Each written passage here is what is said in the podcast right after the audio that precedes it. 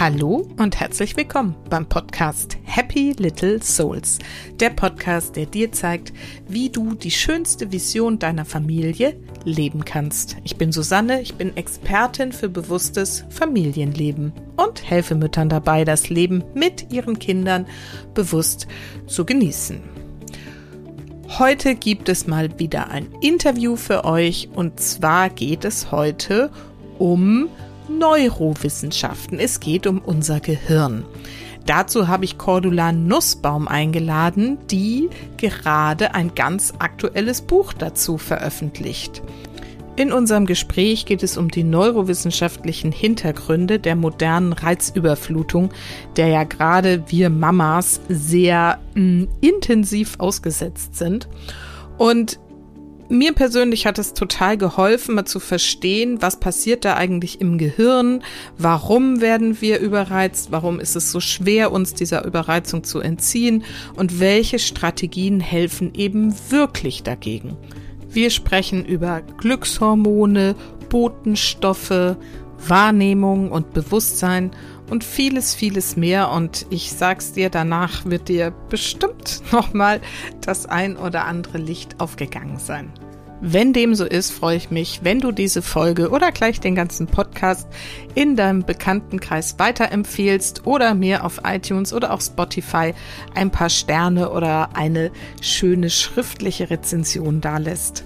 Jetzt aber ganz viel Freude mit diesem Gespräch mit Cordula Nussbaum.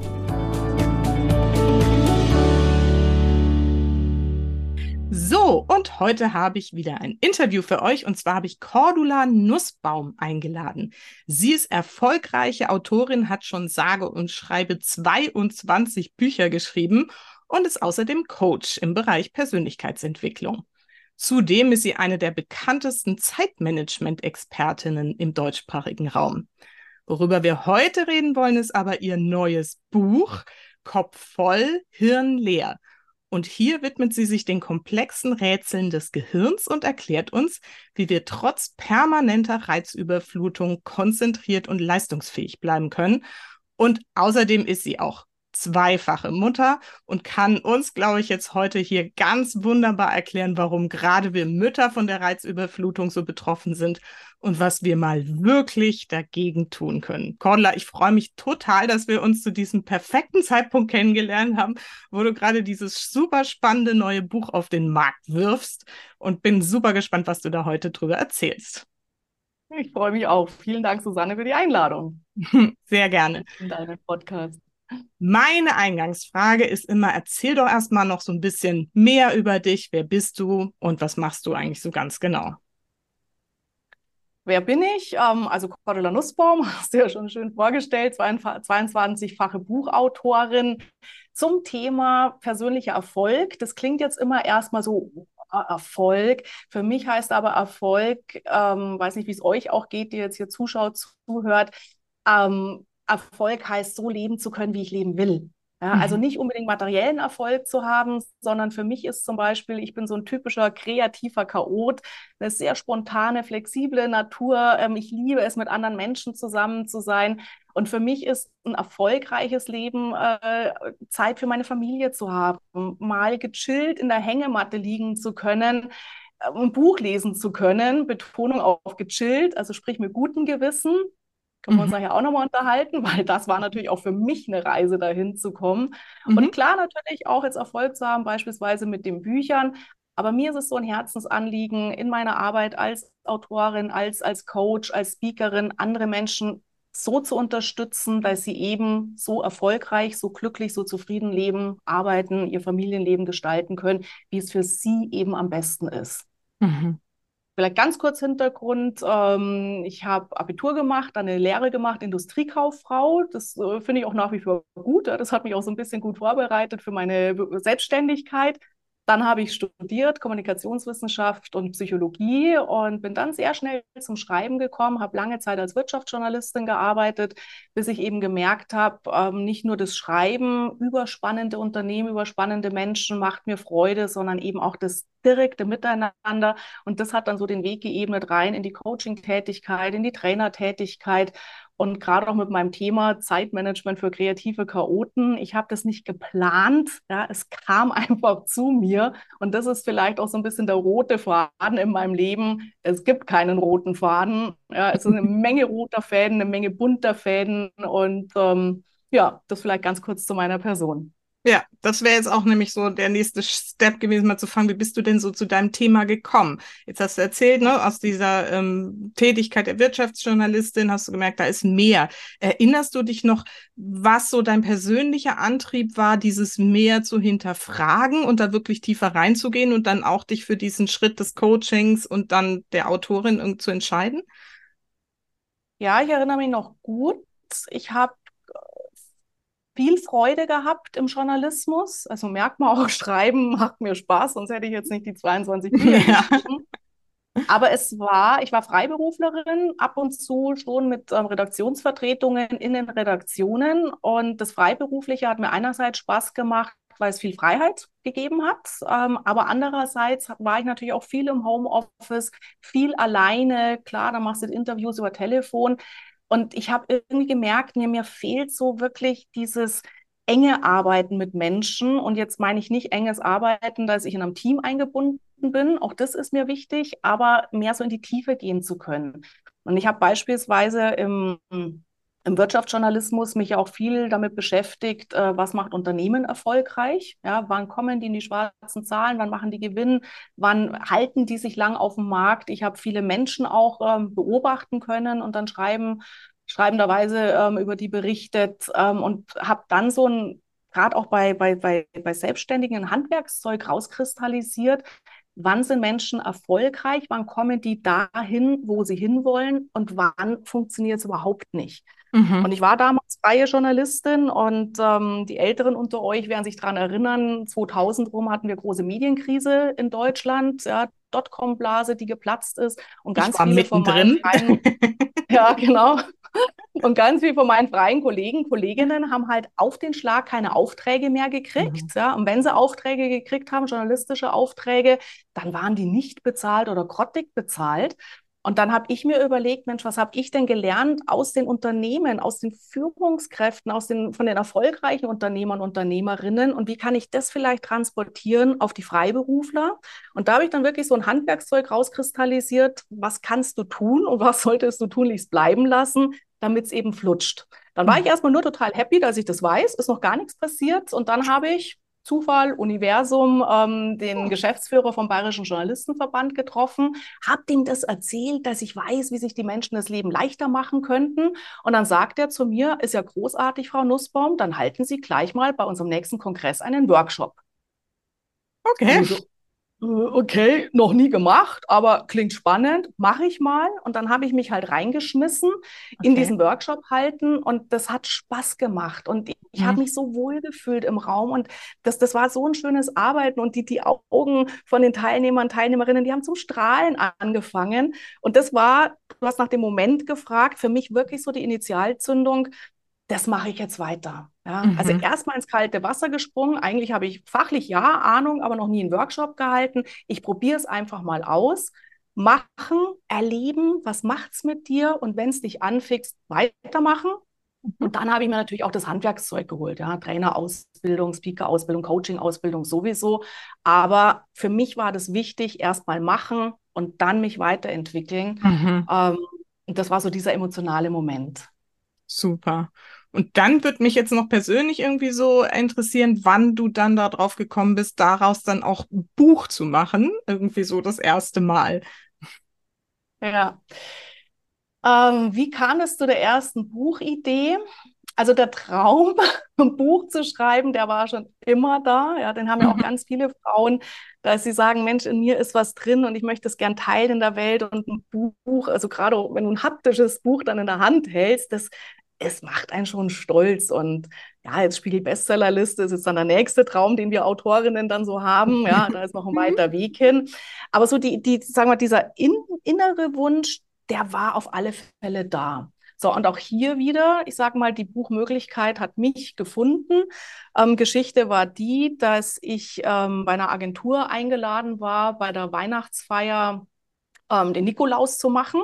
Ja, ich bin also ein Mhm. begnadeter Nikolaus, wenn ihr mal einen braucht. ähm, war eine Freundin von mir, ja, und die hat Sieht mich gar halt nicht so aus. ja, nee, gute Maske. Ähm, und die hat mich halt gefragt, heute hättest du Bock bei uns einen Nikolaus zu machen und dann die Wichtel-Gedichte vorzulesen. Süß. Und habe ich gesagt, ja, ja mache ich natürlich gern. Und dann habe ich im Vorfeld erfahren, dass bei dem Abend äh, auch ein Untermieter von denen dabei ist, ähm, der Spieleerfinder ist. Und das fand ich so spannend und ich durfte dann nach meinem Nikolaus-Auftritt natürlich bleiben. Und dann habe ich geguckt im Laufe des Abends, dass ich mich neben diesen Mann setze und, und wollte den halt mal fragen, und wie ist es, äh, wie, wie erfindest du das, wie läuft es? Und hat er auch total nett erzählt. Und irgendwann mal kam halt dann die Gegenfrage, ja, und was machst du so? Dann habe ich halt erzählt, dass ich jetzt die Seminare halt und ähm, aber da ist Buchbranche, Verlagsbranche auch total anfix und dass es mein Traum ist, eben auch mal ein Buch zu schreiben. Und dann sagt er doch glatt zu mir, weißt was, lass uns mal zusammensetzen. Ich bin in der Buchbranche gut vernetzt. Ich habe Erfahrung, wie Exposés ausschauen müssen. Wenn du willst, helfe ich dir gerne. Wow. Das war wirklich für mich mein Mutmacher. Ich glaube, ohne den hätte ich bis heute kein Buch auf den Markt gebracht, weil du kennst es vielleicht, ja, du hirnst dann immer so rum, so, naja, wahrscheinlich interessiert es ja eh keinen, was ich zu sagen habe und, oh, und Verlagswelt, wie komme ich da hin? Und so viele Hürden, die wir dann im Kopf haben, also unüberwindbare äh, Überzeugungen, äh, es klappt doch sowieso alles nicht. Und der hat sich dann tatsächlich mal zwei Stunden mit mir hingesetzt. Ähm, dem habe ich das dann vorgestellt, was ich so machen wollen würden täte. Der fand es großartig. Damit hat sich es auch schon äh, erledigt gehabt im Prinzip. Für mich war das Wichtige, da gibt es jemanden, der glaubt an mich. Mhm. Dann war sozusagen Verlage kontaktieren, ja, auch gucken. Ja, er hatte da ein paar Kontakte, ähm, die habe ich angeschrieben, bei denen hat es aber nicht funktioniert, bei den Verlagen. Aber für mich war dann einfach dieses Selbstbewusstsein da, da glaubt jemand an dich, der findet die Idee gut, der findet die Buchidee gut. So, und das war für mich das Wichtigste, um überhaupt ins Tun zu kommen. Mhm. Spannend. Das heißt, beide so jetzt mal ne, wichtigen Schritte in deiner Karriere, in dein, deinem Leben sind irgendwie durch, da triffst du jemanden, bist offen, erzählst ja. von deinen Träumen ja letztendlich, ja. ne, oder von ja. dem, was du weißt. Und äh, das sind die Menschen, die dann sagen, ja, cool, dann let's go irgendwie. Also wirklich genau. toll, tolle Geschichte. Ja, ja, voll schön. Ich würde es jetzt auch nicht, ähm, ich habe manchmal so diese Diskussionen, ähm, war das jetzt Zufall in meinem Leben? Ja, ist mir sozusagen das Glück in den Schoß gefallen? Ich bin ganz fest davon überzeugt, es gibt keine Zufälle im Leben, sondern es gibt, mir ist auch das nicht in den Schoß gefallen, ähm, im Sinne von, ich saß da und dann kam jemand vorbei und hat gesagt, schreib ein Buch, sondern ich glaube, was ganz wichtig ist, gerade auch für uns Frauen, dass wir Möglichkeiten schaffen. Mhm. Ja, dass ich sage, okay, was ist so mein, mein, mein, mein Traum, mein, was wäre mal witzig zu erleben und dann in die Richtung loszumarschieren, viel mit Menschen zu reden, so wie ich mit dem Spieleerfinder. Ich habe ja nicht mit dem geredet, weil ich ein Buch schreiben wollte, ja, sondern rausgehen in die Welt, offen zu sein für andere Geschichten und dann, wenn es aber soweit ist, auch glasklar über unsere Träume zu reden und auch vielleicht noch einen Schritt weiter zu gehen, ähm, das habe ich aber erst in den letzten Jahren gelernt, das hätte ich früher nie gemacht, auch konkret um Unterstützung zu bitten. Ja. Kennst und du jemanden? Könntest du mir eine Türe öffnen? Ja, wir Frauen sind dann häufig so, ach, bescheiden und ähm, mhm. ich darf ja nicht fragen nach dem, was ich will. Nein. Ja, der andere hat ja die Möglichkeit, Nein zu sagen, nee, passt nicht oder kenne ich nicht. Aber das aber wie gesagt, das habe ich auch erst in den letzten Jahren hart mir arbeiten müssen, dieses eben rausgehen und um mhm. Unterstützung zu bitten. Ja, ja. Und sie dann auch annehmen zu können. Das ist so ein Thema, ja. ne, das mir oft schwerfällt. Ja. Dann irgendwie legt ja. dir einer den roten Teppich hin und du sagst, darf ich da jetzt drüber gehen? Echt so jetzt? Uh. Ja.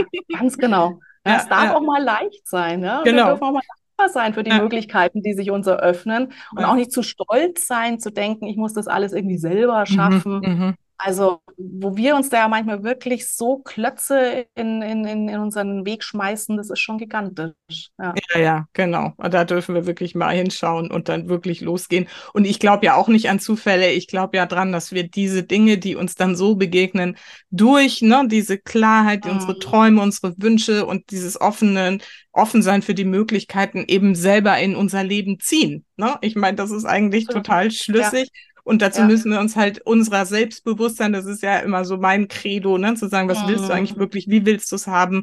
Und dann begegnen dir eben diese Möglichkeiten. Und dann erkennst genau. du sie vor allen Dingen auch. Ja, hoffentlich, ja genau. Der nächste Schritt irgendwie auch erst zu sagen, ja. oh, guck mal, der meint das wirklich ernst und so. Ja, ja, ja, Aber tolle Geschichte.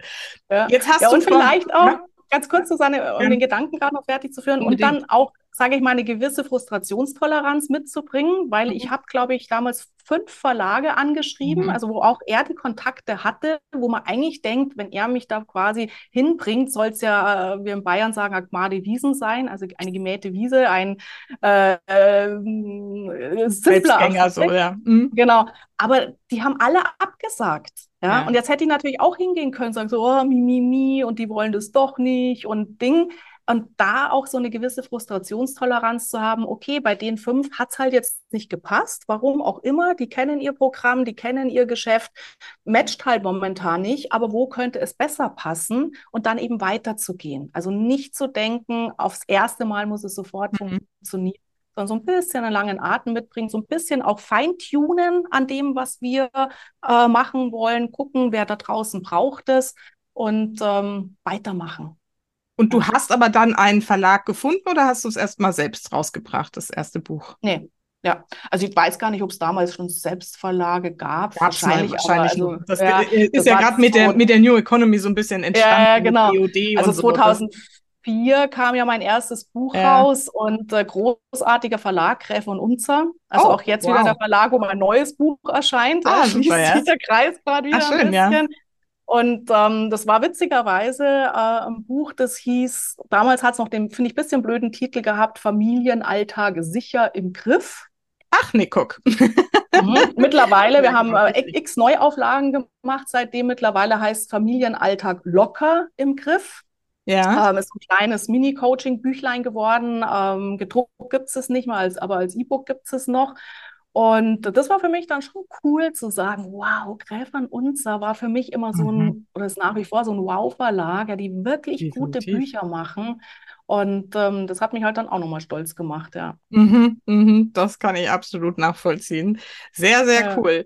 Ich bin gerade am überlegen, ob ich das nicht sogar irgendwie mir mal gekauft habe. Also das muss ich gleich nachher mal nachschauen. Das kommt mir ja, irgendwie gerade ja. so bekannt vor und jetzt macht es auch mit deinem Namen irgendwie so Klick. Also es würde zu mir passen. genau. Aber es ist nicht, was muss es nicht lesen. Ja, in dem nee. neuen Buch stecken es gibt viel, viel, aktuellere Tipps drin. Genau. Jetzt genau, wollte ich nur eine mhm. Frage stellen. Du hast vorhin irgendwo so, äh, so zwischendurch erwähnt, dass du in diesem Gespräch mit dem Mensch, der dich dann in den Workshop da eingeladen hat, hast du gesagt, hey, ich habe verstanden, wie das geht, dass die Menschen ne, ihr Leben ne, erfolgreich gestalten können und so hast du das dann in Büchern oder ist das so alle deine Bücher? Also wo finden wir das? Weil ich würde jetzt gern gleich mit dir über deinen Kopf äh, voll Hirn leer sprechen, ähm, was ja. ja. auch dahin führt. Aber so diese, das klang gerade so nach, ich habe die Formel für irgendwie, jetzt geht's einfach los irgendwie. Wo, wo finden wir das? Also im Prinzip findet ihr das tatsächlich in allen meinen Büchern, mhm. weil mein Credo ist, ähm, ich arbeite gern in meinen Vorträgen zum Beispiel mit hier diesem kleinen Froschkönig. Wenn du jetzt mhm. nur die Audiospur hörst, ich zeige gerade so einen kleinen grünen Frosch mit einer goldenen Krone. Und das ist so eine Biegefigur. Und mir ist aufgefallen im Leben, dass wir so häufig durch, die, durch den Alltag gehen uns verbiegen, uns klein machen, uns passend machen, ja, dass wir sagen, auch wir als Mamas, äh, so muss eine gute Mutter sein, so musst du deine Kinder erziehen, so geht dies, mhm. so geht jenes. Und das ist unglaublich anstrengend, wenn wir uns permanent verbiegen und passend machen. Mhm. Und mein Credo ist, küss wach, was in dir steckt Mhm. Küss deine Präferenzen wach, deine Visionen, deine, deine Ideen und mach dir klar, so wie du bist, bist du richtig, so wie du bist, bist du wichtig. Und so marschier durch die Welt und guck eben, wer braucht dich so, wie du bist. Oh, das ist eine schöne Wir werden Frage, immer ja. viel auf Menschen stoßen, auf Unternehmen stoßen, die brauchen es halt nicht. Ja, mhm. Gott sei Dank gibt es da draußen noch Millionen andere Froschkönige, Froschköniginnen. Ja, dann sollen die da hingehen. Und das ist so, weil du jetzt auch gesagt hast, mein Erfolgsgeheimnis. Ähm, ich glaube, wenn, wenn wir viel mehr wachküssen, was in uns steckt, mhm. erstmal so dieses Selbstbewusstsein entwickeln im Sinne von, ich bin mir bewusst, was mich als Person ausmacht und dann eben schauen, wo ist jetzt die Nische, das Nest, wo ich einfach gut aufgehoben bin. Das ist alles. Ja. Ja. Das klingt jetzt simpel, aber für mich so die, die, die Grundvoraussetzungen, wenn dann noch on top kommt, ein bisschen langen Atem zu haben, natürlich fachlich gut zu sein, ja, das ist alles natürlich, braucht man nicht drüber reden. Aber ich glaube, allein das sich klar zu machen, verbieg dich nicht, such dir dann das Nest, wo du passt. Das zieht sich wie ein roter Faden durchs durch alle meine Bücher ähm, und natürlich jetzt auch im neuen Buch nochmal ganz massiv, wo ich dann auch näher beleuchte, okay, und was macht's mit unserem Hirn? Mhm, mhm, spannend. Und bevor wir da jetzt wirklich endgültig hinkommen, fällt mir dazu leider noch eine Frage ein. Du hast ja vorhin auch gesagt, dass Erfolg, also so wie du es jetzt gerade geschildert hast, ging es ja mehr so um diesen beruflichen Erfolg als Selbstständige oder auch im Unternehmen oder wie auch immer aber dass Erfolg für dich ja viel mehr ist als jetzt das Materielle oder Berufliche, sondern nämlich wirklich, wenn ich das richtig verstehe, und das würde mit dem übereinstimmen, was ich denke, ist Erfolg ja, mhm.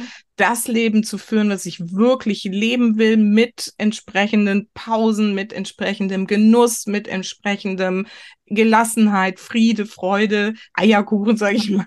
Ja, ja, so, ja ne, also, und du hast jetzt gerade diese Froschkönig-Figur ähm, gezeigt und wie, dass wir uns da so verbiegen. Wie würdest du das denn jetzt nochmal so transferieren auf, wenn wir es so weiterfassen, diesen Erfolgsbegriff, wie wir dahin ja. kommen?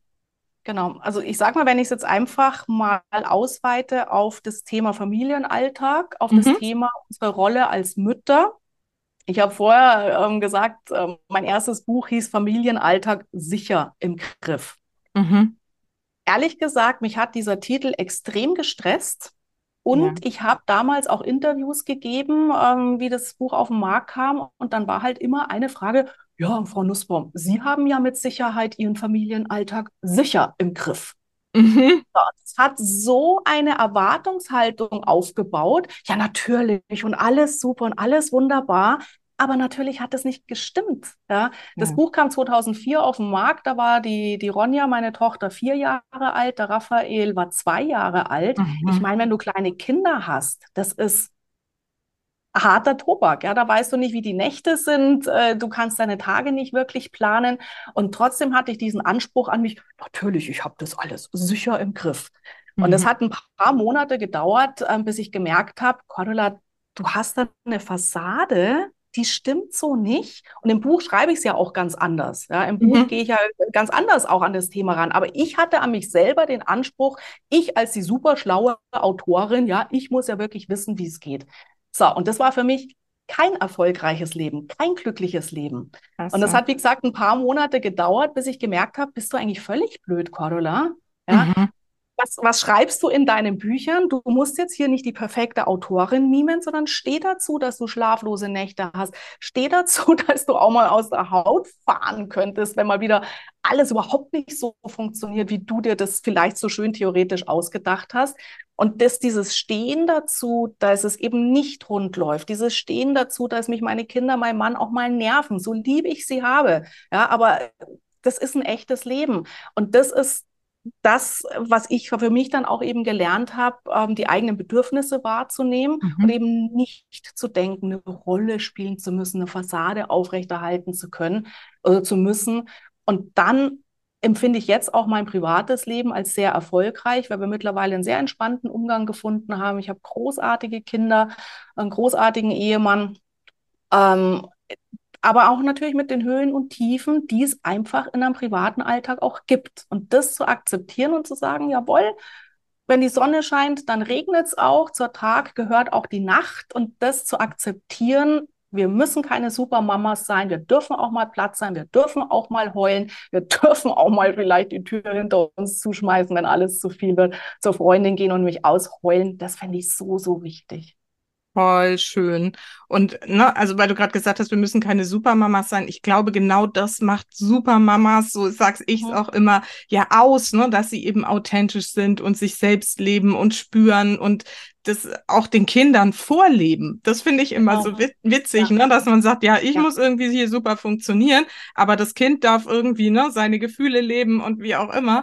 Und wir selber ja. stehen, gestehen uns das gar nicht zu. Aber wie soll das Kind das lernen, ne? dass Gefühle dazugehören und Höhen und Tiefen und wir lernen dürfen, damit umzugehen und wie wir und so.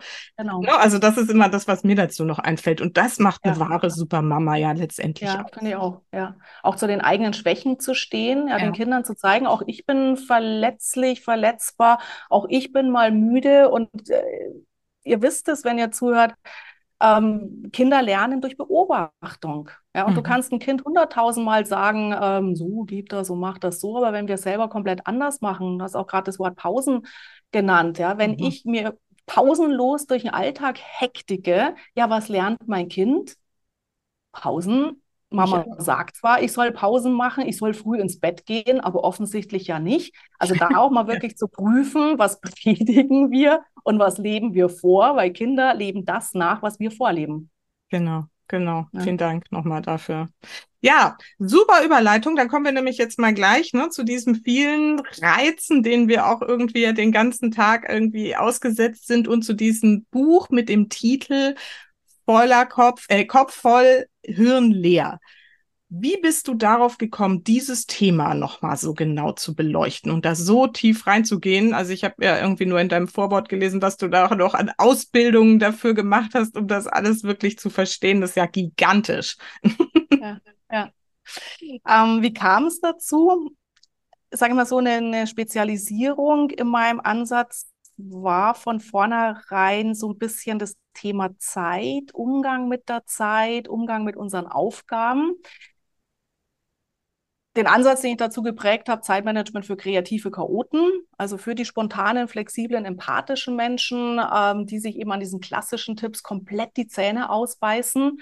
Mhm. Ähm, und mich hat das von Anfang an angefixt, immer zu hinterfragen, warum funktionieren Dinge oder warum funktionieren sie nicht. Mhm.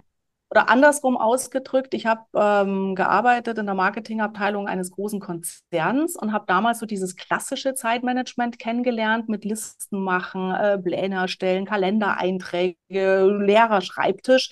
Und es hat bei mir überhaupt nicht funktioniert. Mhm. Bei meinem Kollegen, der mir das beigebracht hat, super. Bei mir Hopf vom Malz verloren. Und mich hat es dann wirklich angetriggert, warum klappt es bei dem und bei mir nicht? Das ja. heißt, ich war schon immer so eine Warum-Fragerin, so eine was, was, was, was steckt denn da dahinter? Und das habe ich quasi auch so vom Buch zu Buch immer wieder vertieft. Also erstmal das mit meinen kreativen Chaoten, so von der Persönlichkeit herzukommen. Ja, wie tickst du eigentlich von einer Präferenz her? Ergo, was heißt es für deinen Umgang mit Zeit und Aufgaben? Und okay. ich bin auch immer mehr reingekommen in diese neurowissenschaftlichen ähm, Fragestellungen, weil unser Verhalten schlicht und einfach von unserem Gehirn gesteuert wird. Mhm. Und habe mir da jetzt in den letzten Monaten, Jahren etliche Weiterbildungen auch gegönnt. Ähm, habe jetzt gerade äh, einen Master of Cognitive Neuroscience ähm, absolviert, wo ich halt wirklich genau lerne, was passiert da in unseren bunten grauen Zellen, was dann in Verhalten mündet. So, mhm. und das zusammengeschmissen mit meinem Psychologiestudium ähm, hat halt dann wirklich schon gut auch erklärt. Du hast jetzt auch gerade das, das Wort Reize angesprochen. Und das fand ich zum Beispiel auch so spannend, weil das habe ich in den letzten Jahren äh, zunehmend beobachtet, dass die Menschen platt sind, schlicht und ergreifend über die Menge an Reizen, mhm. die auf uns ein trommeln. Ja, es wird da draußen immer lauter, egal in welches Kaufhaus, in welches Geschäft du gehst. Du hast was für die Ohren. Viele arbeiten mit Duftstoffen. Ähm, Werbung, die überall blinkt. So, dann guckst du aufs Handy, da ist auch ständig neuer, neuer Input. Und das ist so ein Punkt, wo zunehmend die Menschen in die Knie gehen. Mhm. Gerade wenn du dann auch noch einen aufregenden privaten Familienalltag hast ähm, und da halt auch wieder die Frage, warum bringt es uns dahin, dass wir in die Knie gehen? Und natürlich die spannende Frage, wie kommst du raus aus der Nummer? Mhm. Genau, das würde mich jetzt auch interessieren. Und Weil, also ich finde ja so, dass wir Mütter jetzt immer häufiger auch mit diesem ähm, Begriff und jetzt kannst du mal gucken, wie das da bei dir reinpasst, weil ich habe den mhm. Begriff jetzt bei dir noch nicht gefunden, aber ich habe auch noch nicht alles gelesen. Ähm, mhm. Das Mental Loads, das ist ja so mhm. ein klassischer, ne, so wir Mütter haben immer diesen Mental Load und wie gehen wir damit um? Habe ich auch schon Podcast-Folge dazu gemacht, super, super spannend. Mhm. Aber ich mhm. glaube, du gehst ja noch einen Schritt weiter, weil bei dem Mental Load geht es ja viel um dieses, oh, ich habe das und das und das zu tun. Und diese mhm. Reize, denen wir aber, wie du gerade so schön ähm, geschildert hast, ja ununterbrochen ausgesetzt sind und ne, irgendwie ständig uns das wirst du sicherlich gleich erklären, so eine Art Alarmbereitschaft ja versetzen. Mhm. Das setzt ja auf dem Mental Load noch auf, oder? Wie würdest du das beschreiben? Es setzt auf den Mental Load auf und vor allem es verhindert, dass ich den Mental Load gelassen handhaben kann. Ja. Das heißt, ich, erkläre mal, ähm, also in meinem Buch Kopf voll Hirn leer, erstes Kapitel, äh, erkläre ich das genauer, wenn es euch neurowissenschaftlich interessiert. Mhm. Jetzt mal so die Kurzform. Wir können uns vorstellen, dass praktisch alles, was wir über die Sinneskanäle, Ohren, Augen, Nase, Haut, ähm, Mund wahrnehmen, wie so kleine Infohäppchen ans Gehirn geliefert wird. Und ich habe in meinem Buch so eine Metapher entwickelt von der Brain AG. Ja, mhm. ähm, praktisch so, so ein Unternehmen, ähm, Unternehmensgelände. Und das sind jetzt am, am, am, an, den, an, den, an, den, an den Pforten dieses Unternehmensgeländes ähm, sind jetzt so die Pförtnerneuronen die jetzt erstmal gucken, da kommt ein Reiz daher, ein Ton, ein Geruch, ein Geschmack. Ähm, und die stellen sich jetzt hin und sagen, lass ich dich überhaupt weiter rein ins Gehirn oder sage ich, unwichtig, ich schicke dich gleich weiter. Mhm. So, das heißt, ähm, man kann es nicht genau messen, aber geschätzt Millionen solche kleine Inforeize, die sekündlich auf uns einprasseln und mhm. wo quasi schon unsere ähm, Pförtnerneuronen beschäftigt sind, prüfen, reinlassen, ablocken, reinlassen, ablocken. Das heißt, da hast du noch gar nichts getan, da hast du noch gar nichts bewusst wahrgenommen, da hast du noch keine Aufgabe erledigt, aber trotzdem sind deine, ist dein Gehirn schon am Arbeiten, um vorzusortieren. Und immer wenn das Gehirn arbeitet, brauchen wir Sauerstoff, brauchen wir Flüssigkeit, brauchen wir Glucose, Zucker. Das heißt, allein diese Reize innerhalb dieser Reize mich zu bewegen, frisst schon Energie. Mhm. Und ich habe mich in den letzten Jahren auch ähm, mit dem Thema ähm, Hochsensibilität beschäftigt. Mhm. Ja, das heißt, wenn du hochsensibel bist, dann ist diese Reizflut noch mehr Stressfaktor. Aber selbst für Menschen, die nicht unbedingt hochsensibel sind, ist es schlicht und ergreifend, was kommt, was abgeblockt oder reingelassen werden muss, schon dermaßen zermürbend, dass wir eben oft abends platt sind ja. Gar nicht mal, weil wir viel gemacht haben, sondern weil unser Gehirn permanent damit beschäftigt war, diese Reize zu verarbeiten oder abzublocken. Und das ja. ist so auch mein erster Tipp konkret. Wie komme ich raus aus der Nummer? Wenn ihr merkt, dass ihr einfach permanent Dinge bekommt, überleg mal, wo kannst du dich abschotten? Welche Reizquellen kannst du sehr schnell abschalten? Mhm. Bedeutet beispielsweise, ähm, je nachdem, wo du jetzt gerade sitzt, wenn du zum Beispiel, konstruiere jetzt mal ein Bild, ähm, im Wohnzimmer sitzt, ähm, den Podcast hörst oder das Video anschaust, achte mal drauf, welche Geräusche kommen noch. Mhm. Und dann ist es vielleicht das laute Brummen des Kühlschranks. Mhm. Oder die Heizung brummt. Ja, das hast du vorher nicht wahrgenommen, weil du ja den Fokus nicht drauf gelenkt hast, aber dein Gehirn, ja, da kamen diese Infos an waren beschäftigt, blöd. Ja, also guck mal, auf welche Reize du easy verzichten kannst, um einfach hier mal schon mal Ruhe reinzubringen. Und dann beispielsweise zweiter Schritt, ähm, auch mal zu sagen, wenn du dann an der Supermarktkasse alleine anstehst, also nicht unbedingt auf dein Kind aufpassen musst, dass es nicht irgendwie Blödsinn macht äh, im Kassenbereich, also du stehst alleine an der Supermarktkasse. Was machen wir Mütter normalerweise? Wir zücken das Handy, wir gucken, welche WhatsApp wir schnell noch beantworten können. Wir gucken ähm, vielleicht die nächsten Termine. Das heißt, eigentlich wäre das ja mal eine geschenkte Pause, die paar mhm. Minuten an der Kasse. Aber nein, wir äh, setzen uns wieder diesen Reizen vom, vom Handy aus. Und das wäre jetzt sozusagen Schritt zwei, zu sagen, zumindest mal diese drei Minuten als geschenkte Pause zu begreifen, durchzuatmen, mich in Ruhe umzugucken und dann kannst du auch diesen Mental Load, hat dann diese Möglichkeit, bearbeitet zu werden, verarbeitet zu werden, weil halt nicht ständig Neues mhm. reinkommt. Mhm. Also super spannender Ansatz und ich habe jetzt so erstens für mich nochmal gerade in dem Moment tiefer verstanden, dass unser Hirn ja quasi die ganze Zeit arbeitet und halt Energie verbraucht. Ich glaube, das ist genau. was, was wir uns erstmal so wirklich bewusst machen müssen. Jede Reizverarbeitung verbraucht Energie. Ne? Und das erklärt eben, warum wir oft abends so fertig sind, obwohl wir das Gefühl haben, wir haben eigentlich gar nichts geschafft. So. Ganz ne? genau. Und das zweite ist jetzt eine Frage, die mir dazu aufkommt. Wenn du jetzt mhm. sagst, ne, wir unterbewusst nehmen wir ja aber irgendwie alle möglichen Reize wahr und das Gehirn hat diese Pförtner an der Eingangstür und filtert die aus und das ist ja schon Arbeit fürs Gehirn. So habe ich es jetzt gerade verstanden. Und jetzt sagst du aber, wenn wir an der Supermarktkasse stehen, können wir uns mal auf uns besinnen, aber da sind ja trotzdem diese ganzen Reize außen rum. Wie können wir denn das für uns dann trotzdem nutzen, ohne dass wir zu viel Energie verbrauchen? Ja, ja. Ähm, ich präzisiere das jetzt gerade nochmal mit mhm. den Pförtnern sozusagen. Also die Pförtner sind wirklich dazu da, Dinge gar nicht weiter ins Gehirn zu lassen. Mhm. Das heißt, ähm, weil es nicht laut genug ist, weil es nicht grell genug ist, weil es nicht auffällig genug ist. Und das heißt, wenn du an der Supermarktkasse stehst, okay, dann hast du zwar noch vielleicht die Geräuschkulisse um dich rum und das äh, Kassen bling blang blung, ähm, jetzt sind wir den nächsten Schritt weiter, weil diese Reize, die sagen die Pförtner, die lasse ich jetzt mal schon mal ins Hirn rein, weil das ist ja vielleicht ganz interessant, dass die Susanne weiß, dass sie gerade im Supermarkt an der Kasse steht ja, und nicht irgendwie am Strand liegt. Also das sind ja schon Informationen, die uns ähm, Orientierung geben in der Welt. Das ist ja schon mal gut, dass es reinkommt. So, mhm. und dann kommt die nächste Instanz, ähm, der Thalamus, wenn es euch interessiert, der mhm. jetzt entscheidet, sorge ich jetzt dafür, dass diese Reize der Susanne bewusst werden oder gehen die ins Unterbewusstsein. Ah, okay. So, und jetzt würde der Thalamus sagen, okay, Susanne weiß, sie steht an der Supermarktkasse, ja, muss ich hier jetzt nicht dauernd noch diese Reize bewusst machen, aber unterbewusst laufen die natürlich mit. Mhm. Ähm, und dann brauche ich auch nicht mehr so viel, klar sind die Neuronen am Tun, aber brauche nicht mehr so viel Energie. Mhm. Und was ich gemeint habe, diese Reize, da hast du völlig recht, die sind ja trotzdem da. Ja, die laufen rein, Thalamus muss entscheiden, was mache ich damit.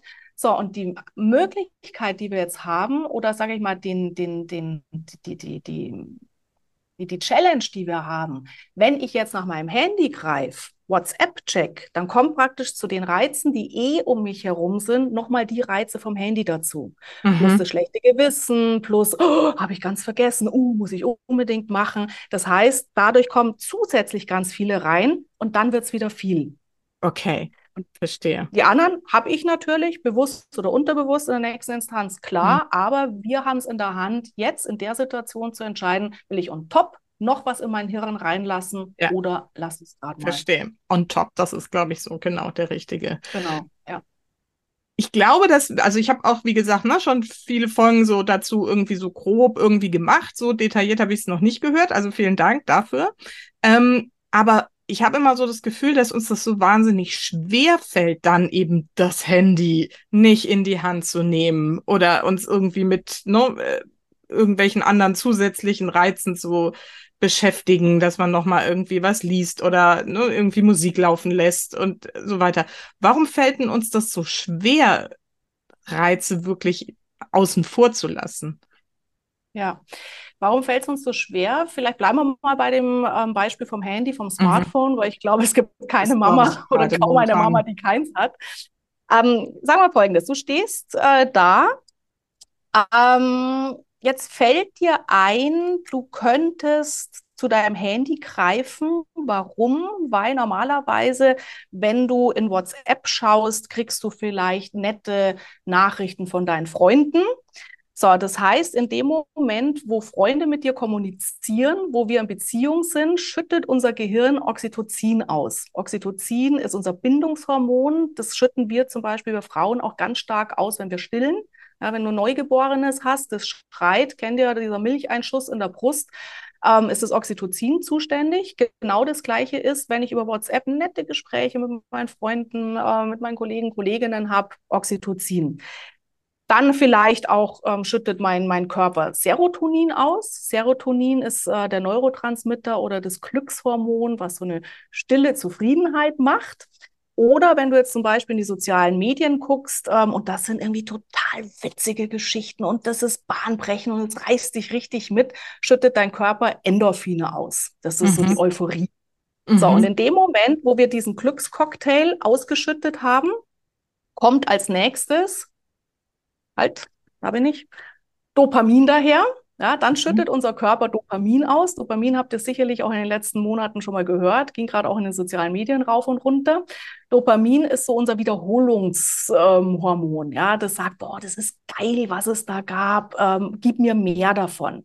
Das heißt, Dopamin ist dafür zuständig, wenn du an der Kasse stehst, eigentlich gerade sagst, ich könnte ja jetzt auch mal hier mit den Supermarkt äh, gemütlich anschauen, aber dein Körper hat quasi diese Erlebnisse gespeichert und Dopamin sorgt jetzt dafür zu sagen, hey, aber guck doch mal aufs Handy, könnte ja wieder was Neues, Spannendes dabei sein. Zack, du greifst danach, du scrollst durch, ja, dann kommen hier wieder Glückshormone, ja, und das ist so ein Wechselspiel, was uns reinbringt. Mhm. Das heißt, mal zu prüfen, weil du auch gefragt hast, wie könnte ich es verändern? Für mich ist immer so das Credo, wenn wir erkannt haben, warum wir auf die Art ähm, agieren, ja, da ist es eben so dieses, ja, Suchtverhalten fast schon ist, Sucht nach äh, Angehörigen dazuzugehören, Sucht, ähm, spannende neue Sachen zu entdecken, fällt es wahnsinnig schwer, mich dagegen zu entscheiden. Mhm. Zweiter Punkt, warum es uns schwer fällt, ähm, das erlebe ich auch bei ganz vielen Müttern, auch zum Beispiel in meinen Seminaren, wenn ich sage, ähm, bitte schön Handys ausmachen oder zumindest auf leise, wo du richtig merkst, dass die, die Stress-Schnappatmung kriegen, weil sie sagen, ja, aber wenn mit meinem Kind im Kindergarten was ist, dann muss ich doch erreichbar sein. Ja, das heißt, in dem Moment schüttet der Körper Cortisol aus, unser Stresshormon. Amygdala im Hirn sendet Achtung, Achtung, Achtung, Angst, Angst, was zu verpassen, Angst, dass es mhm. meinem Kind schlecht gehen könnte und ich kriege es nicht mit. Und das ist zum Beispiel der andere Grund, warum wir so häufig nach dem Handy greifen, aus Sorge. Ja, ja. Geht's noch allen gut? Ist irgendwas? So, und warum erzähle ich euch das? Weil, wenn du mal für dich beleuchtest, bin ich eher so der ähm, Sensation Seeker, ja, möchte ich spannende, tolle neue Sachen ähm, erleben oder habe ich Angst, ähm, es passiert irgendwas, dann hast du schon mal einen guten Zugang gefunden, warum du automatisch nach dem Handy greifst. Und jetzt können wir den nächsten Schritt gehen und sagen, okay, was würde dir jetzt helfen, Schritt für Schritt dieses Verhalten zu verändern? Aber das mhm. Erkennen mhm. ist der erste Schritt super spannend, weil ich, ich war jetzt die ganze Zeit auch so über diese Glückshormone. Also ich glaube, ich kann mhm. mich total eindeutig zuordnen. Als du die ganze Zeit über die Glückshormone gesprochen hast, habe ich gedacht so, nee, also mein Handy macht mir eher selten irgendwie Glückshormone. Es ist eher dieses, oh Gott, jetzt stehe ich hier gerade, äh, ich guck mal eher lieber nach, ist da gerade irgendwie, vergesse genau. ich gerade irgendwas. So, ne? Ja, ist genau. irgendeine WhatsApp-Nachricht WhatsApp von irgendeiner Mutter, die sagt, dein Kind steht hier und weint oder so. Und äh, genau. hol mal ab irgendwie oder von der Schule. Und tatsächlich habe ich das auch manchmal, dass dann wirklich gerade was ist, aber eben ganz oft auch nicht. Das heißt, wenn, wenn du jetzt sagst, das ist jetzt so der erste Schritt, sich dessen bewusst zu sein, also bei mir ist es mehr dieses FOMO, ne, Fear of Missing Out, ist ja, mhm. glaube ich, so dieser Begriff dafür, der da gerade auch so rumtingelt. Ähm, genau. Und das andere sind die Glückshormone. Kannst du mal so kurz sagen, was ist die Strategie für die mit den Glückshormonen und die Strategie für mich? ja. Also Strategie, wenn du eher von den Glückshormonen getriggert ist, wirst, ähm, frag dich mal, ob es dir unterm Strich wert ist, für diesen Endorphin-Serotonin-Ausstoß am Handy zu hängen oder wäre es dir nicht viel lieber, genau diese gleichen Glückshormone zu produzieren, aber auf eine analoge zwischenmenschliche Art? Das heißt, ähm, ich übe das auch und das erkläre ich auch im Buch ähm, sehr genau, ähm, dass wir nicht versuchen, uns ein Verhalten abzugewöhnen, weil das ist schwierig, sondern lieber zu ersetzen durch, nenn's Ersatzbefriedigungen ähm, im ersten Moment, zu sagen, welche Aktivitäten zünden eben auch dieses Glücksfeuerwerk im Hirn ähm, und dann schauen, dass ich mehr von diesen Aktivitäten reinbringe. Wobei ja, jetzt so der Schokoriegel an der Supermarktkasse wahrscheinlich nicht die richtige Alternative ist. Fällt mir jetzt wäre, so ein. wäre die schnelle Wenn ich jetzt gerade hier so stehen. Ja, genau. wäre die schnelle Befriedigung. Auch Lebensmittel zünden tatsächlich dieses Feuerwerk, ja. Ja, diese Mischung ja. aus Zucker, Fett, Salz, Bam, äh, Explosion. Ähm, also ich habe ja gelesen, wenn du 90-prozentige Schokolade nimmst, ähm, ist es nicht ganz so schlimm von den Kalorien her. Äh, muss man mögen. Steht aber nicht ähm, in der ähm, Supermarktkasse. nee, das stimmt, das stimmt. Nee, aber zum Beispiel zu sagen, ähm, ich schnitze mir sozusagen diese Zeit aus den Rippen und ich setze mich gemütlich danach hin in die Sonne nach dem Supermarkt. Die fünf Minuten, die ich habe, äh, bevor ich mein Kind abholen muss und trinke in Ruhe ein Cappuccino und strecke meine Nase in die Sonne, wenn es nur fünf Minuten sind, aber so eine bewusste kleine Mini-Pause, ähm, das zu zelebrieren, schüttet genau die gleichen Hormone aus. Und das mhm. ist natürlich ein bisschen Training. Ja? Mhm. Aber zu sagen, ich, ich schaffe mir Ersatzbefriedigungen, Ersatzglücksmomente, äh, wäre eine gute Lösung. Mhm. Bei der Angst habe ich festgestellt, ähm, da ist es manchmal hilfreich, auch dass wir hier klein anfangen und dann zum Beispiel sagen, okay, ich klinke mich mal aus, ich bin jetzt zwei Stunden zum Beispiel nicht erreichbar. Mhm. Aber ich weiß, wenn mit meinem Kind was wäre und du bist vielleicht äh, in einer Beziehung, hast einen Partner, eine Partnerin, zu sagen, in den zwei Stunden, ich ziehe mich raus, aber mein Partner, meine Partnerin ist erreichbar. Mhm. Das nimmt den Druck raus, weil du weißt, wenn mit den Kleinen was ist, ja, dann bin zwar ich jetzt nicht die erste Ansprechpartnerin, aber auf alle Fälle steht das Kind nicht alleine da. Ähm, oder eben zu gucken, was würde dich mental entlasten, was würde dich emotional entlasten, und wenn du zum Beispiel sagst, ähm, das Szenario, was du gerade entworfen hattest, Susanne, ähm, da steht vielleicht irgendeine Mutter gerade da und sagt, du, dein Kind heult, der Mutter eben auch zu sagen, ich bin jetzt mal zwei Stunden nicht erreichbar, wenn gravierend was ist, bitte fahrt ihr ins Krankenhaus. Ja, das wird nicht sein, weil das ist ja wieder, wir machen uns im Kopf ja, ja, genau. Das ist eigentlich Szenarien, ist mal da oben drin. Ja, aber hier auch so eine klare Absprache und dann weiß ich, ich kann jetzt mit Fug und Recht mal zwei Stunden das Handy vielleicht sogar ausmachen. Das hilft. Mhm. Ja, sehr gut. Sehr gut. Und ein super Übergang zu einem Thema, was ich auch noch mal so ein bisschen vertiefen wollte. Du hast jetzt gerade gesagt, ne, das ist ja nur hier im Kopf. Ne, das mhm. sind ja Themen, die nicht wirklich real sind, sondern sie entstehen bei uns im Kopf. Das hat viel mit unserer Wahrnehmung, glaube ich, auch damit so zu tun, ne, wie wir die Dinge wahrnehmen, die um uns rum sind. Kannst du da mal noch so ein bisschen was dazu sagen? Weil das ist ein ganzes Kapitel in deinem Buch. Das finde ich wahnsinnig spannend. Ja. Also ich finde das auch äh, extrem spannend, weil eigentlich wissen wir das, dass die Welt da draußen häufig ganz anders ist oder immer eigentlich ganz anders ist, als wir es wahrnehmen.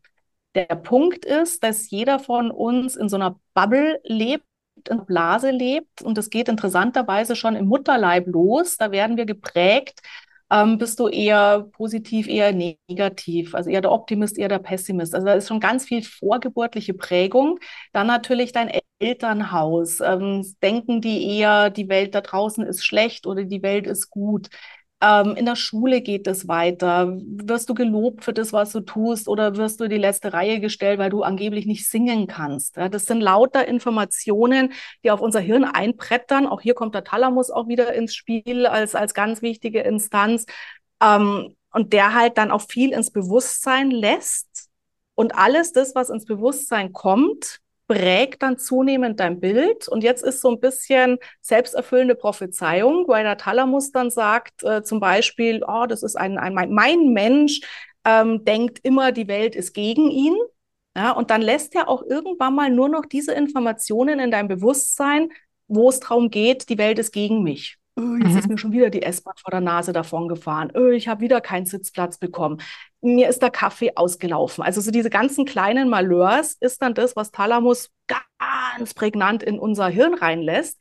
Aber dass du zum Beispiel zwar in der S-Bahn gestanden bist und ein super nettes Gespräch hattest mit einem anderen, der auch stehen musste. Ja, da ist jetzt zwar der Kaffee ausgelaufen ist, aber dafür in der Cafeteria dir der Barista zum Trosten ein, ein, ein, ein Müsli-Riegel geschenkt hat. Ja, das lässt er erstmal nicht rein. Und ähm, ich habe in meinem Buch Kopf voll Hirn leer dann auch den Begriff reingebracht, mal zu überprüfen, ob deine Wahrnehmungen vielleicht Falschnehmungen sind. Ah. Im Sinne von, Genau, im Sinne von, vielleicht ist es auch falsch, was ich wahrnehme. Ja, wie könnte man es auch anders sehen? Und das hat dann auch viel mit Perspektivenwechsel zu tun, der erstmal echt schwer ist, weil wir natürlich so geprägt, so gebrieft sind, weil wir so unser Modell der Welt im Hirn haben. Aber das Schöne ist, auch hier, wir als erwachsene Menschen, wenn ich da mal drauf angespitzt bin, dass meine Wahrnehmung vielleicht eine Falschnehmung ist, dann kann ich Dinge verändern. Dann mhm. kann ich anders draufschauen, dann kann ich hinterfragen, dann kann ich mich auch mit, mit anderen Menschen unterhalten. Ähm, wie hast denn du die Situation empfunden? Mhm. Und plötzlich merke ich, ui, da gibt es ja noch ganz viel andere Wahrnehmungen. Und dann kann ich mir so mein Bild der Welt umbauen. Beispielsweise für gerade, wir hatten das vorher auch ein paar Mal, wenn ich immer diese Wahrnehmung habe, die perfekte Mutter muss immer ein perfekt aufgeräumtes Zuhause haben, muss immer adrett gekleidet sein, muss Bio kochen, muss dies, muss jenes. Wir sind oft in so einer Muss, Muss, Muss, Muss, Muss-Welt drin. Ja, und wenn ich mir da allein andere Mütter suche, die es eben anders machen, die es ja. entspannt machen, die sagen, meine Kinder werden auch groß, ja, die graben im Dreck, die essen auch mal Sand und bei uns gibt es nicht immer Bio.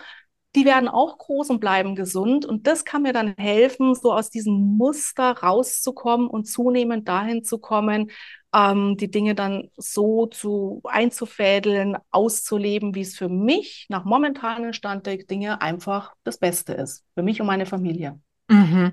Das ist so wichtig, da drauf zu schauen. Also ich kenne das auch, weiß nicht, würdest du das auch so sehen, dass das so dieses Mindset ist, was wir irgendwie generell der Welt gegenüber haben, nämlich eher so dieses Positive oder Negative. Und mhm. aber es eben viel auch auf dieser, wie du gerade geschildert hast, dieser Detailebene so ist, ne? Und gerade wie wir uns als Mutter wahrnehmen, mhm.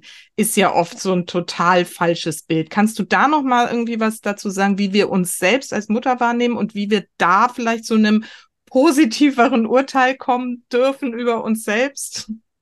Ja, also mein Eindruck ist, natürlich längst nicht alle. Ja, ich kenne ganz viele Mütter, die haben einen sehr gechillten Umgang gefunden, sehr entspannt mit ihren Kindern, auch kriegen das gut entspannt, Beruf, ähm, Familienalltag hin. Gibt es ganz, ganz viele, die es schon ganz großartig machen, viele auch intuitiv. Ja, die sagen, ich habe auch nie ein Buch dazu gelesen, aber mhm. intuitiv, es funktioniert einfach. Ich bin zufrieden, das läuft. Ähm, auf der anderen Seite gibt es aber die ähm, auch, die eben viel so Erwartungshaltungen mitbekommen haben von den Eltern, von den Schwiegereltern. Mhm. Ähm, ich weiß nicht, ob in der jüngeren Generation der Begriff Rabenmutter ähm, noch ein Begriff ist. Äh, das war damals, wie ich die Kinder gekriegt habe, riesig, ja, auch als Frau arbeiten zu gehen. Ja, man macht es schon, Frau macht es schon, aber irgendwie war, also wenn ihr mich jetzt nicht seht, ich bin jetzt 54 geworden, ich bin jetzt nicht uralt, ja, aber trotzdem ähm, eine Generation doch schon weiter als junge Mütter. Und ich erinnere mich zum Beispiel noch an, einen, an eine Situation, da war die Ronja ganz klein, war ein paar Wochen alt und dann ist der beste Freund von meinem Schwager tödlich verunglückt. Und wir sind auf diese Beerdigung gefahren. Und ich habe gesagt, ich nehme auf eine Beerdigung garantiert jetzt nicht mein kleines Würmchen mit. Ich habe die dann nochmal gestillt und ich weiß gar nicht, wer gekommen ist, Schwiegermutter. Also auf alle Fälle, sie war gut versorgt. Und wir gehen raus aus dem Haus ähm, und steigen ins Auto ein und dann kommt ein, ein, Nachbar aus der Straße vorbei und sagt, ja, wo ist denn Ihr Kind?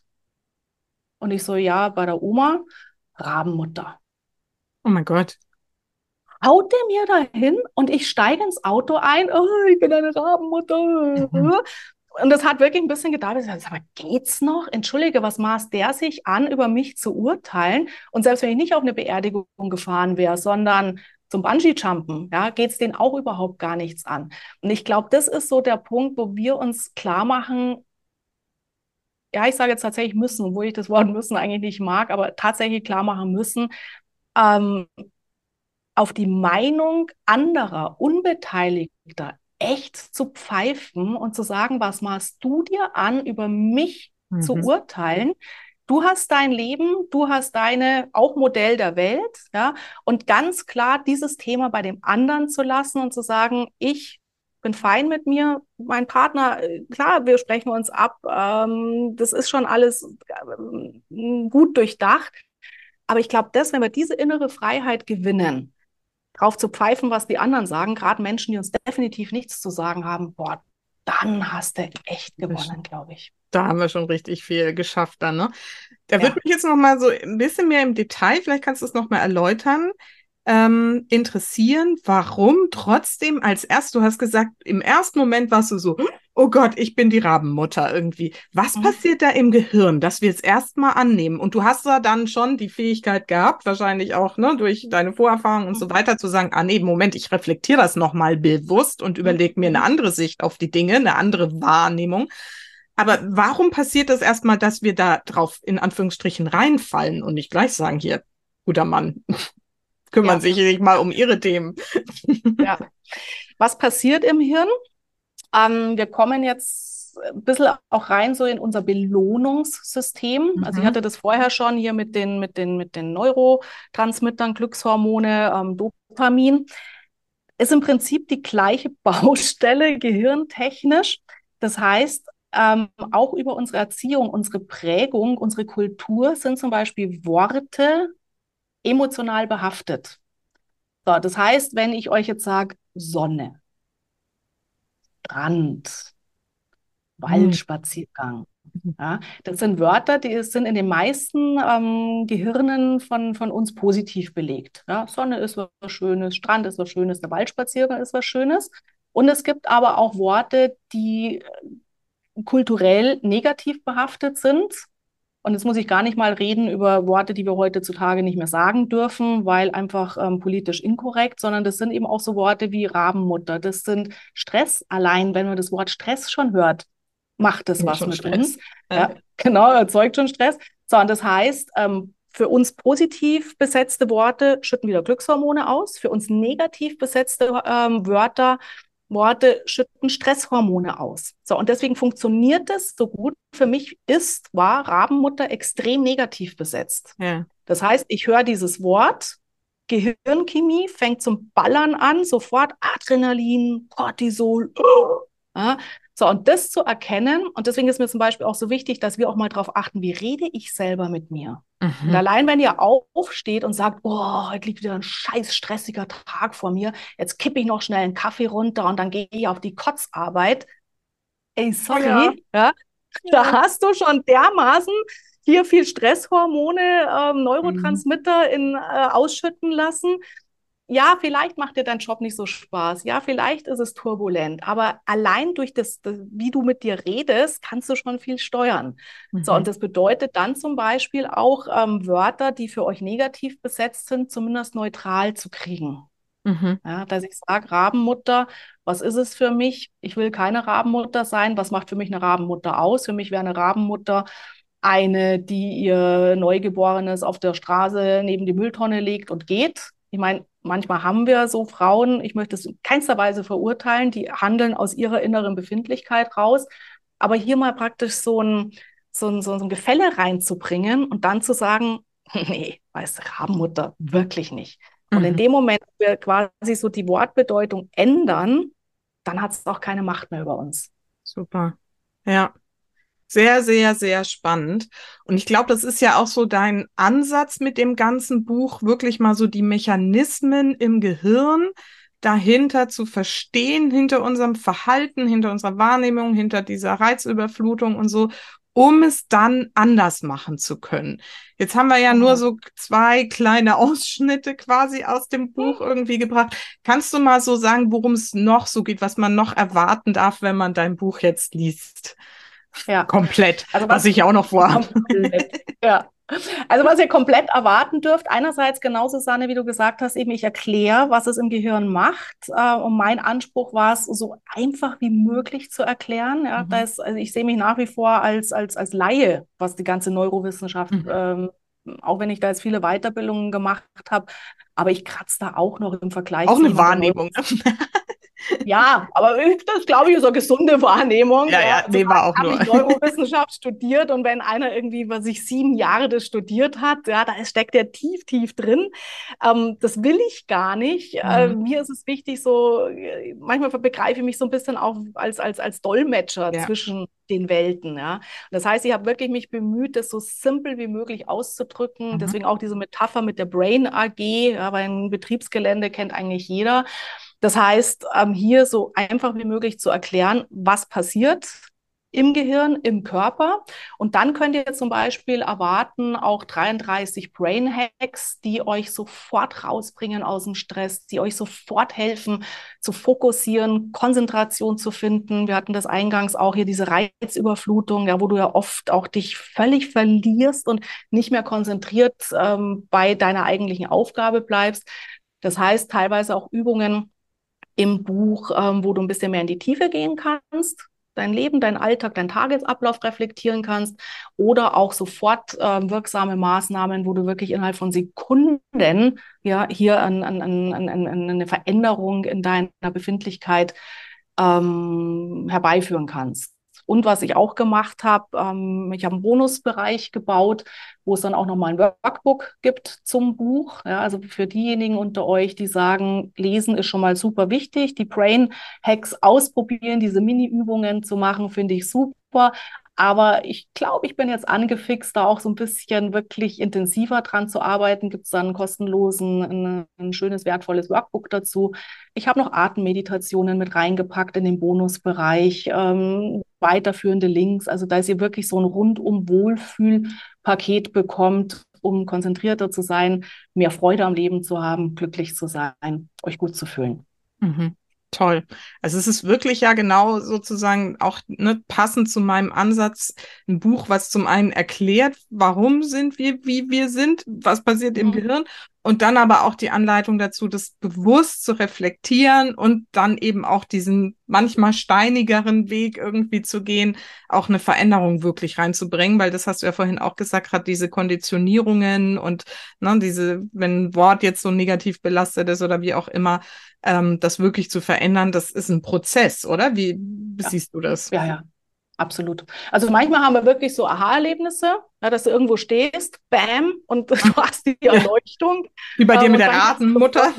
ja, genau. Ja. Ja, ja. Und dann kannst du sofort ähm, das Ruder rumreißen und manchmal ist es wirklich auch ein Prozess mit auch vielen Rückschlägen, ja, wo mhm. du sagst, mehr Zeit für mich, ja, ich mache das und schwupps hast du doch wieder ein schlechtes Gewissen.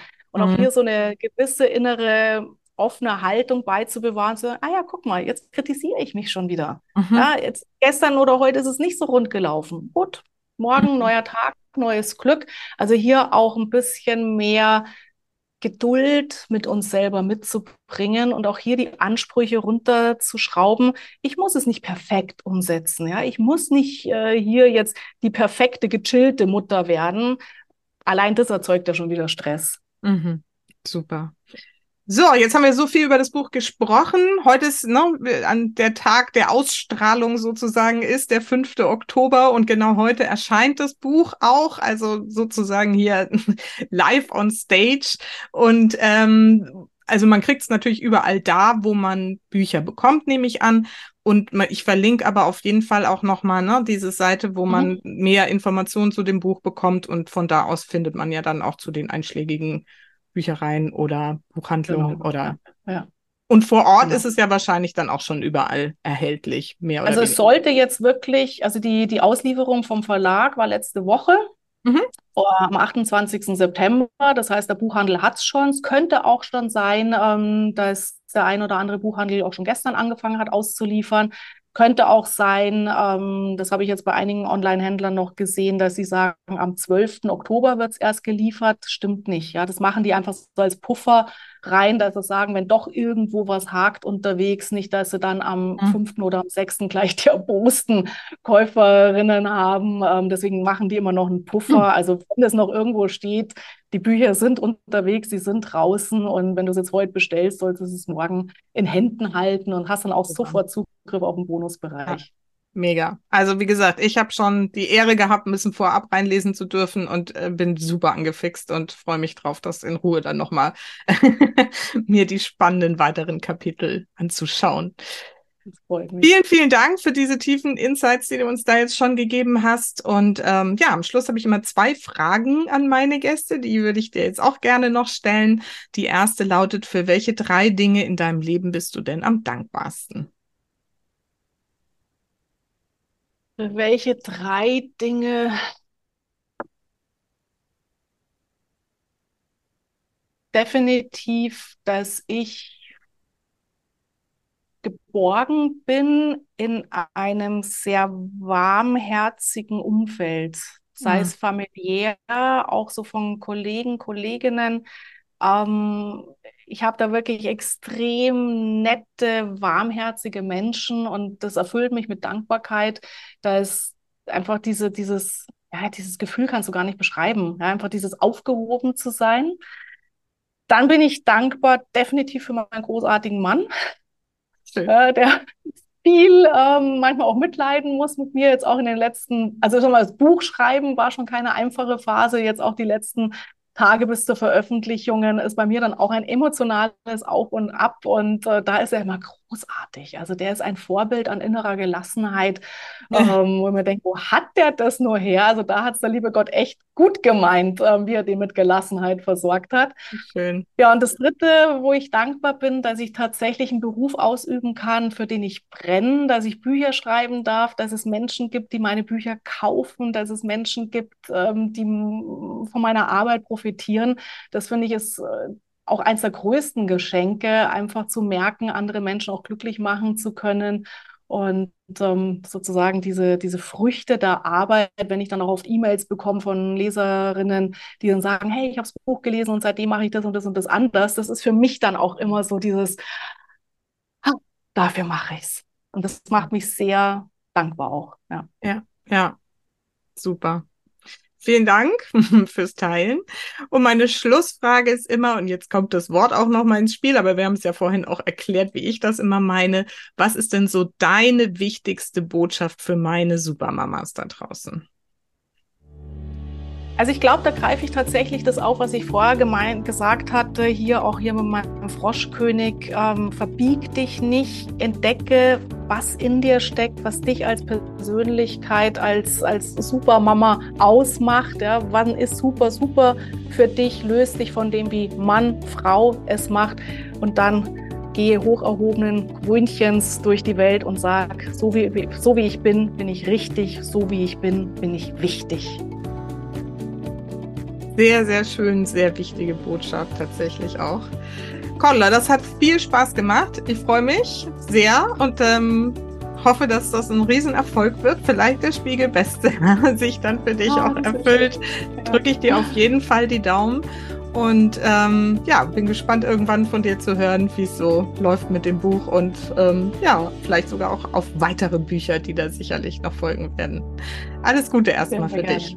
Vielen Dank und ganz liebe Grüße an euch alle, die jetzt hier zugehört und zugeschaut habt. Bis dann. Tschüss. Ciao. Wenn du diese Folge genossen hast, dann, wie gesagt, freue ich mich darüber, wenn du sie weiterempfehlst. Wenn du weitere Folgen hören möchtest und immer auf dem aktuellen Stand sein möchtest, dann abonniere dir doch gerne meinen Newsletter unter www.happylittlesouls.de www.ecom.de. Mit dem Abonnement des Newsletters erhältst du gleichzeitig kostenfrei meine zehn magischen Tools für ein entspanntes Familienleben. Also schau einfach mal auf meiner Homepage vorbei. Du findest dort direkt den Link und ich freue mich, dich bald in meiner kleinen Newsletter-Gemeinde begrüßen zu dürfen. Und ansonsten vergiss nicht, Familie ist, was du daraus machst. Alles Liebe, bis ganz bald, deine Susanne.